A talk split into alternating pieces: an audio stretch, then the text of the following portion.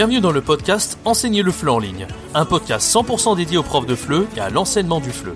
Chaque semaine, vous avez le droit à des conseils et des astuces pour vous aider à accomplir votre rêve le plus cher, celui de devenir nomade digital de FLE et de voyager partout dans le monde. Le podcast est disponible sur toutes les plateformes, pensez à vous abonner pour ne rien rater. Bonjour à tous, c'est Jérémy, bienvenue dans ce nouveau podcast sur la chaîne Enseigne le FLE en ligne. Aujourd'hui, on va parler de la bonne attitude à avoir, à adopter lorsqu'on enseigne le FLE en ligne. Euh, donc, comment se comporter en plein cours, vraiment, comment faire pour faire des super cours euh, de par son attitude. C'est ce qu'on va essayer de voir dans ce podcast. Avant que ce podcast commence, je vous invite à rejoindre ma formation gratuite qui s'appelle 3 jours pour se lancer en tant que prof de ligne sans aucune expérience en partant de zéro.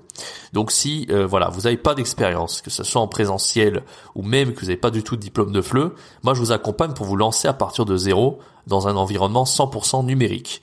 Euh, je lis conseils, astuces, méthodes, un plan d'action ce programme est sur 3 jours, il est 100% gratuit. N'hésitez pas à le rejoindre, c'est le tout premier lien dans la description. Alors, quelle est la bonne attitude à développer pour être un super prof de FLE euh, On dit, alors moi, si vous voulez tout savoir, je suis tombé sur mes vieux cours que j'avais enregistrés quand j'ai commencé le FLE en ligne, donc c'était en début 2020, donc ça va faire presque deux ans maintenant que j'enseigne le FLE en ligne.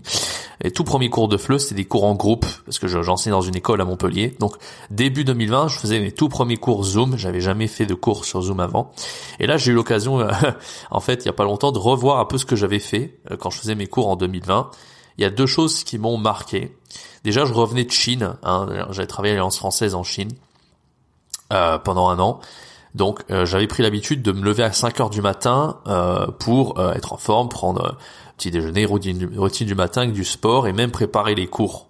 Comme j'étais trop crevé quand je rentrais de l'Alliance française, je les préparais souvent à 5 heures, 4-5 heures du matin. Donc voilà, donc j'avais pris cette, cette habitude-là à l'Alliance française quand j'enseignais là-bas le FLE en Chine. Et quand j'étais revenu, j'avais gardé cette habitude en fait de me lever très très très tôt le matin, vers 5 heures du matin en fait. Donc déjà, il y a un truc qui m'a marqué quand je regardais ces, ces cours de FLE, c'est que je trouvais que j'avais deux de tension. Vraiment. Genre, euh, c'est pour ça que je les partage pas sur la chaîne. Bon, déjà pour le droit à l'image, hein, euh, je ne vais pas parler de partager énormément de cours parce que faut toujours demander l'autorisation aux étudiants, bien sûr.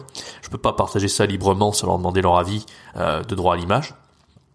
Et ça c'est le premier point. Deuxième point, euh, de toute façon euh, le cours était euh, pas qu'il était pas bon le cours, il, ça avait une qualité assez euh, similaire à celle que je, fais aujourd'hui, mais c'est la l'attitude que j'avais en fait. J'étais trop de tension. Bon, je maîtrisais pas aussi bien les outils numériques qu'aujourd'hui, mais surtout les, les deux tensions que j'avais, on voit vraiment que je m'étais levé à 5 heures du matin. Enfin, ça, ça crevait les yeux, quoi. Donc moi, s'il y a déjà un truc qui est important quand on est prof de FLE, c'est vraiment d'être dynamique. Euh, je l'ai vu en fait, quand vraiment vous avez deux tensions vous n'êtes pas suffisamment dynamique. Alors c'est valable aussi bien en présentiel qu'en ligne. Il faut avoir quand même un côté.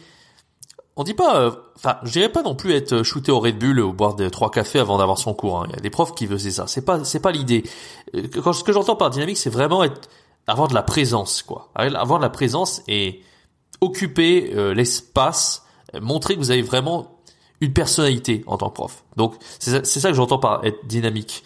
Euh, c'est pas non plus que l'apprenant il s'ennuie pas toutes les 5 secondes et que vous, vous soyez complètement crevé après une heure de cours. C'est pas l'idée, mais en tout cas c'est vraiment voilà d'avoir une certaine prestance en tant que prof. Ça déjà c'est assez important. Euh, c'est vrai que alors après quand on veut être trop dynamique, moi ça m'est toujours arrivé, j'ai toujours été à 200% dans mes cours, vraiment faire le mieux, votre mieux et donner tout ce que vous avez, c'est très important. Par contre, faire attention à pas vouloir trop bien faire non plus, parce que quand vous faites trop bien, à chaque cours de une heure, ça va vous fatiguer de plus en plus. Et même des fois, quand vous faites une journée de 5 heures de cours, euh, moi, ça m'est arrivé d'être complètement crevé après 5 heures de cours parce que j'ai été trop à fond, tout simplement. Voilà, donc ça, j'en ai fait des vidéos hein, sur la chaîne. Je vais mettre les liens en droite de l'écran. Euh, ne pas hésiter à faire des pauses, ne pas hésiter donc à bien s'organiser, ça c'est important. Et, et, bien évidemment, même quand vous avez 5-6 heures de cours, quand vous êtes vraiment à 200%, vous serez fatigué. Donc l'idée c'est vraiment d'avoir une super hygiène de vie. Alors moi je sais pas trop comment on peut faire en, quand on est indépendant si on s'intéresse pas au développement personnel, euh, mais c'est quand même pour, pour moi indispensable. Hein. Surtout que il y aura peut-être un nouveau confinement bientôt. Donc vraiment si pour tous ceux qui se lancent à l'heure actuelle sur iTalki par exemple, je vous conseille vraiment vraiment de de faire du sport tous les jours si possible. Euh, moi, bon moi c'est vraiment tous les matins toujours euh, sport, douche froide, euh, méditation si je peux, euh, petit déj, etc. Et je fais ça vraiment. Il n'y a pas un seul jour que je rate, mais vraiment quand vous êtes indépendant, faut vraiment vraiment que votre hygiène de vie soit au, top du top et que vous soyez équilibré dans votre dans votre vie tout simplement. Donc ça c'est vraiment quelque chose qu'il faut pas négliger. Mais j'en ai souvent parlé aussi dans dans les autres vidéos. Je vais essayer de mettre tous les liens en haut à droite de l'écran. Voilà, donc faire attention au burn-out. Euh, et il y a un autre truc aussi pour éviter d'être trop crevé, ça c'est un truc, mais c'est vrai que c'est pas facile de le faire en cours individuel. Parce que quand vous êtes sur italki, vous aurez plutôt tendance à avoir un seul apprenant devant vous, alors que quand vous faites des cours en groupe, je sens quand je, me, suis retombé sur des cours en groupe que j'avais fait en début 2020, je me rendais compte qu'en fait, même quand j'avais trois jours de cours, vous imaginez trois heures d'affilée, quelque part, je tenais le bon boost, ça, ça allait, j'arrivais à tenir le rythme, parce que euh, en fait, on peut mettre les apprenants en petits groupes, les faire parler entre eux pendant que nous, on est passif. Alors ça peut paraître être ennuyeux comme ça, mais c'est vraiment ça qui fait que vous arrivez à économiser votre énergie en tant que prof et faire des heures. Et en plus, ça apporte une grosse valeur aux étudiants parce qu'ils vont être en activité tout le temps, etc. Donc un bon cours de FLE, c'est quand même le prof qui est plus passif que l'élève.